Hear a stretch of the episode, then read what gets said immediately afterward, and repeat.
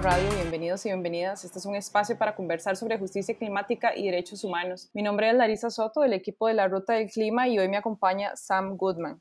Me gustaría presentarles también a nuestros invitados de hoy. Cristian Retamal, él es ingeniero civil industrial chileno. Ha sido asesor del grupo de países ILAC en el proceso de negociación de la CMNUCC y trabaja también como con distintos organismos internacionales en la implementación del Acuerdo de París. Y nos acompaña también Olga Alcaraz, ella es profesora de la Universidad Politécnica de Cataluña, actualmente dirige el Grupo para la Gobernanza del Cambio Climático y el Máster en Ciencia y Tecnología de la Sostenibilidad. Ella ha asistido como observadora a todas las conferencias del cambio climático desde 2014 y es la punto focal de la Universidad Politécnica ante la Convención Climática. Ha realizado diversos trabajos sobre la repartición del presupuesto global de carbono en base a criterios de justicia climática. Ambos son del grupo de investigación sobre la gobernanza del cambio climático de la Universidad Politécnica de Cataluña. Entonces, bueno, buenos días, muchísimas gracias por acompañarnos. ¿Cómo están? Hola, muy bien. Hola, buenos días. Gracias por No, con todo gusto. Este, muy honrados. Hoy vamos a aprender un montón. Eh, vamos a conversar sobre el presupuesto global de carbono y qué tiene que ver con la justicia climática. Personalmente, a mí me encantó aprender sobre este tema, conversando previamente con con Olga con Cristian. Entonces, bueno, para iniciar, sabemos que debemos disminuir de forma drástica las emisiones de gases de efecto invernadero. Ya esto es algo como un poco más de conocimiento general. Sabemos también que esto debe hacerse durante los próximos años de alguna manera eso implica que aún vamos a estar emitiendo, ¿verdad?, eh, gases de efecto invernadero durante un tiempo. Entonces es como si hubiera un cierto espacio, por decir así, en la atmósfera. Eh, mientras tanto hacemos los cambios necesarios para ya no emitir, ¿verdad?, gases de efecto invernadero. Buena teoría, ¿verdad? A menos de que seamos personas involucradas en ciencia y gobernanza del cambio climático, quizá nunca hemos pensado de cuánto espacio o de cuánto tiempo estamos hablando. ¿Ustedes nos podrían dar un poco de luz a este respecto?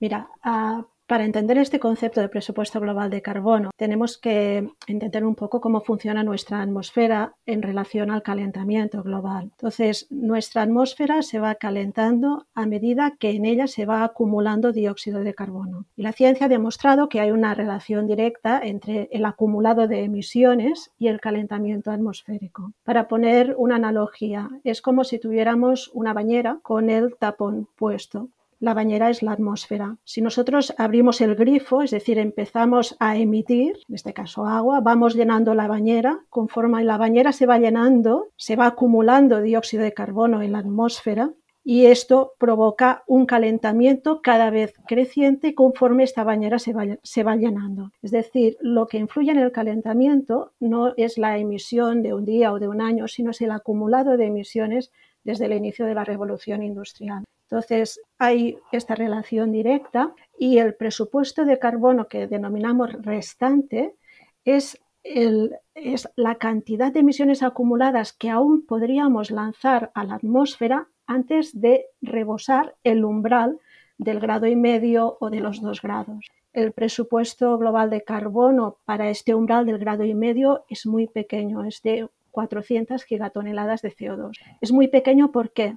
Porque en la actualidad cada año estamos lanzando unas 40 gigatoneladas. Entonces, de seguir con este ritmo, en 2030 ya, ya habremos superado este umbral y por lo tanto ya nos iremos a calentamientos que están muy por encima de este valor del grado y medio.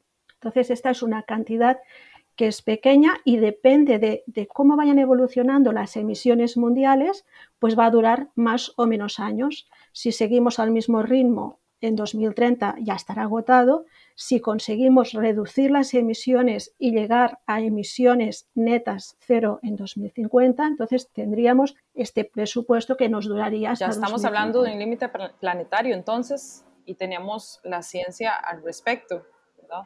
¿Por qué los líderes globales no se han puesto de acuerdo en cómo distribuir este espacio remanente? ¿Cómo es que se ha manejado el tema a nivel, digamos, de la, de la gobernanza climática internacional? Yo puedo reaccionar ahí, Larisa, y también Olga, si quiere complementar, bienvenida. Em, la verdad es que esto que eh, describía Olga del presupuesto global de carbono, hay que entenderlo, eh, dada la situación de crisis y emergencia climática actual, como un recurso escaso, es decir, ese espacio eh, que va quedando en la atmósfera, en la bañera, como decía Olga, es cada vez más limitado. Todos los, en este caso, países, cuando hablamos del Acuerdo de París, que está convenido a partir de estados nacionales, quieren ocupar ese espacio limitado en la atmósfera. Y es un tema bastante tabú en el proceso de la negociación de la Convención Marco de Naciones Unidas sobre Cambio Climático, el cómo se hace esa distribución. No hay un consenso al respecto de cómo debe hacerse esa distribución, considerando que hay algunos países eh, que son históricamente eh, más responsables de todo eh, esos gases de efecto invernadero y particularmente de CO2 que se ha eh, liberado a la atmósfera desde la revolución industrial. Y aquí tal vez es importante mencionar de que desde el sur global existe una posición y que está plasmada en el Acuerdo de París de que los objetivos de ese mismo acuerdo deben ser alcanzados desde la perspectiva del principio de equidad. Entonces, ahí creo que es donde entra en la discusión el, tema o, la necesidad de identificar cómo se distribuye ese espacio remanente en la atmósfera para que todos los países, todas las partes eh, puedan tener acceso a ese recurso cada vez más escaso, pero de una manera equitativa. El Acuerdo de París así lo plantea, así se negoció el 2015, pero un poco lo que se está viendo con la reciente actualización de, los compromisos de, los países, las NDC, eh, en el ejercicio de 2020-2021, porque muchos países se retrasaron producto de las dificultades que planteó eh, la pandemia, es que los países históricamente responsables de las grandes concentraciones de gases de efecto invernadero en la atmósfera, particularmente de CO2, seguirían siendo los mismos que ocupan eh, el grueso de ese eh, presupuesto de carbono que va quedando remanente que describía Olga. Sí, sí, sí. Ah, Cristian lo ha explicado muy bien. Este es un tema que en la Convención Climática durante muchos años ha sido casi un tabú. Es decir, en nuestro grupo de investigación intentamos en el proceso que llevó al Acuerdo de París que entrara en el texto de negociación el concepto de presupuesto global de carbono. de hecho conseguimos que estuviera en el último borrador que el grupo que estaba preparando el texto entregó a la COP21 para su posterior discusión. Pero el concepto cayó y ya sabíamos que iba a caer, porque, porque poner estos números sobre la mesa y, y tratar el tema de cómo esto se va a repartir implica hablar de las grandes desigualdades que han existido en el reparto histórico de este, en el consumo de este presupuesto de carbono. Son desigualdades enormes. Y ah, lo que estamos observando es que los países siguen con la dinámica pasada sí que algunos están haciendo reducciones de emisiones, pero cuando se hace la evaluación en función del presupuesto y el presupuesto que están tomando estos países por persona, vemos que las diferencias entre el norte y el sur global son muy, muy, muy grandes aún. ¿Nos pueden hablar más cómo está contemplado este presupuesto global de carbono en el Acuerdo de París? Perfecto, pues sí, en el Acuerdo de París el concepto no aparece. Como os comentaba, intentamos que estuviera presente e hicimos mucho trabajo para que quedara en el texto, pero finalmente cayó del texto de negociación. Afortunadamente eh, no hemos dejado este tema y de la mano de personas que han estado trabajando como negociadores, como por ejemplo Cristian, que está hoy aquí con nosotros, pues hemos conseguido que este concepto poco a poco fuera permeando en las negociaciones. Ah, en las últimas ah, negociaciones de Bonn del pasado junio tuvimos la agradable sorpresa de ver que era un concepto que empezaba cada vez a estar más en boca de los países, sobre todo del sur, y esto es muy importante. Y también es algo muy importante el hecho de que el Pacto Climático de Glasgow aprobado en la COP26 recogiera el concepto de presupuesto global de carbono y reconociera que este es un presupuesto que es clave y que es muy limitado que por lo tanto la mitigación para mantenernos dentro de este presupuesto debe ser muy, muy ambiciosa. ¿Qué criterios se deben tomar en cuenta para saber si un país está haciendo una contribución ambiciosa en materia de mitigación? Bueno, empiezo yo, Cristian, y, y, tú ve añadiendo lo que quieras. ¿eh? En principio hay uh, cuatro grandes principios de equidad que están recogidos en el AR5, en el quinto informe del IPCC. Estos cinco, cuatro principios de equidad son, en primer lugar, el de igualdad. Si tenemos un presupuesto de carbono que es finito, deberíamos repartirlo teniendo en cuenta pues, que las emisiones per cápita pues, deben ser las mismas.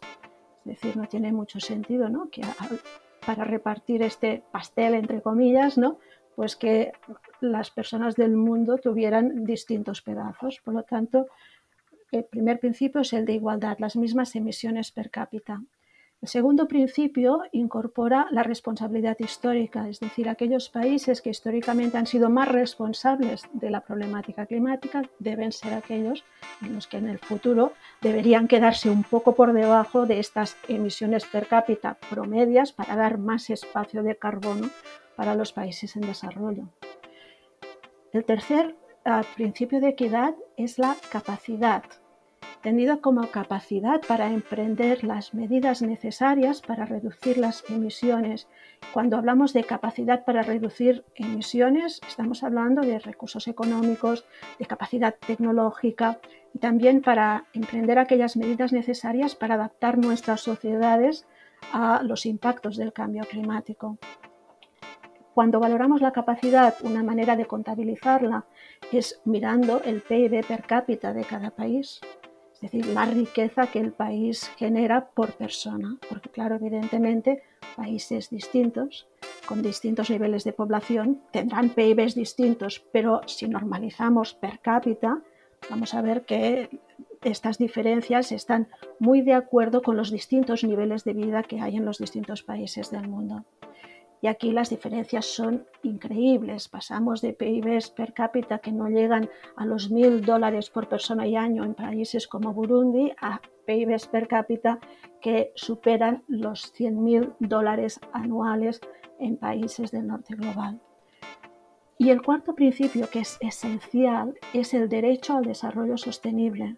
Y este es un principio esencial, es decir, hay países que tienen aún por delante grandes retos de desarrollo, que aún tienen por delante pues, la posibilidad de alimentar a su población, la posibilidad de eh, el derecho ¿no? a, tener una fuente de agua potable, a tener una fuente de abastecimiento energético que sea de calidad y que sea segura, de tener unas infraestructuras para el desarrollo.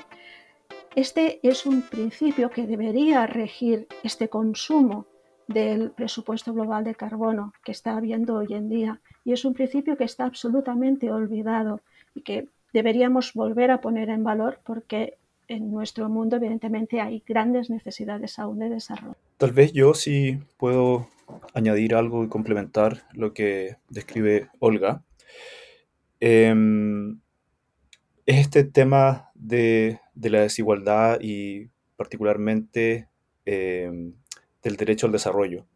Es un hecho que los países industrializados lograron su nivel de desarrollo a partir de generar tremendas eh, emisiones históricamente desde la revolución industrial y la acumulación de esas emisiones en la atmósfera. Por eso es que ha aumentado la concentración de gases de efecto invernadero y estamos eh, en la situación actual de emergencia y crisis climática. Entonces, es evidente de que el desarrollo ha sido posible eh, eh, también de la mano de, las emisiones a partir de, la utilización, utilización, de combustibles fósiles. Entonces, cuando, cuando comenzamos a reflexionar sobre quién utiliza ese espacio en la atmósfera que está remanente eh, para limitar el aumento de la temperatura en los 1,5 o 2 grados Celsius, como dice el Acuerdo de París, eh, se hace un poco evidente para algunos, no para todo el mundo, evidentemente, eh, pero para quienes somos del sur global, que ese espacio en la atmósfera eh, debiera ser utilizado por quienes no lo han utilizado anteriormente. Y esos son los países en vías de desarrollo. Eso básicamente significa que los países industrializados, los países del norte global, tendrían menos espacio en la atmósfera. Y evidentemente esa negociación, esa distribución, es un tema muy complejo. Como decía yo, eh, ese espacio en la atmósfera comienza a ser ya un recurso escaso. Y desde la perspectiva, incluso, voy a decir, desde el colonialismo, eh, la utilización de esos recursos escasos por el sur global eh, nunca ha sido algo muy prioritario para, para los países industrializados, para los países desarrollados. Muy bien, ahora justamente a raíz de esta, de esta relación, de, estas demandas de, mitigación con la justicia climática y, pensando tal vez desde el sur global, si nosotros no somos grandes emisores, ¿por qué deberíamos estarnos preocupando más por este tema en nuestras agendas de incidencia. Sí es cierto que nuestra urgencia inmediata es atender las pérdidas y daños que estamos viviendo día con día ya, ¿verdad? No, no a 10 años ni a 15, sino como ya, ¿verdad? Eh, muchas veces esto es lo que ocupa nuestras, nuestras agendas. Y la mitigación es algo que, que por no ser grandes emisores quizá hemos dejado un poco de lado, ¿verdad? Por, por obvias razones, por un tema de, de urgencia. Pero, ¿qué consideran ustedes acerca de este tema que tal vez pueda ser valioso para nuestras agendas eh, como organizaciones de la sociedad civil eh, desde el sur global? Es un tema importante, es un tema muy importante y aquí el sur global puede tener una voz muy potente. porque porque todos los números están a favor del sur global en estos temas. Por lo tanto, el sur global debería, podría a reivindicar, reclamar al norte global una mitigación mucho más ambiciosa que la que hoy en día están planteando. Tal vez si puedo complementar y eh, llevarlo a, a la realidad del proceso de la negociación. No sé si ustedes recordarán que en la última COP, en la COP26 en noviembre del año pasado en Glasgow, tuvo un final un poco dramático con lágrimas del presidente de la COP eh, a partir de cómo se había resuelto el texto final que tenía un tema que era respecto al carbón, que decía face out o face down eh, coal, eh, reducir el consumo o eliminar el consumo de carbón. Y en la, en la escena final, eh, en un cuarto bastante poco democrático y legítimo, terminaron... Esto que estoy contando salió en la prensa, ¿sí? no, no, no es que yo esté confidenciando algo particular.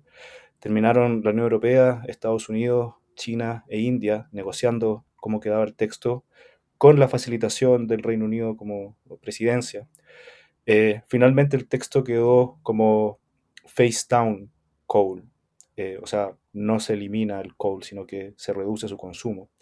Y se apuntó con el dedo a los países como China e India que se oponían a que un texto fuese más eh, contundente. Eh, pero sucede que hace pocos días tenemos que la nueva administración del Reino Unido, dada la circunstancia energética, a partir también de la guerra en, en Ucrania, decide explotar el gas eh, y el petróleo que está en el subsuelo en el Mar del Norte.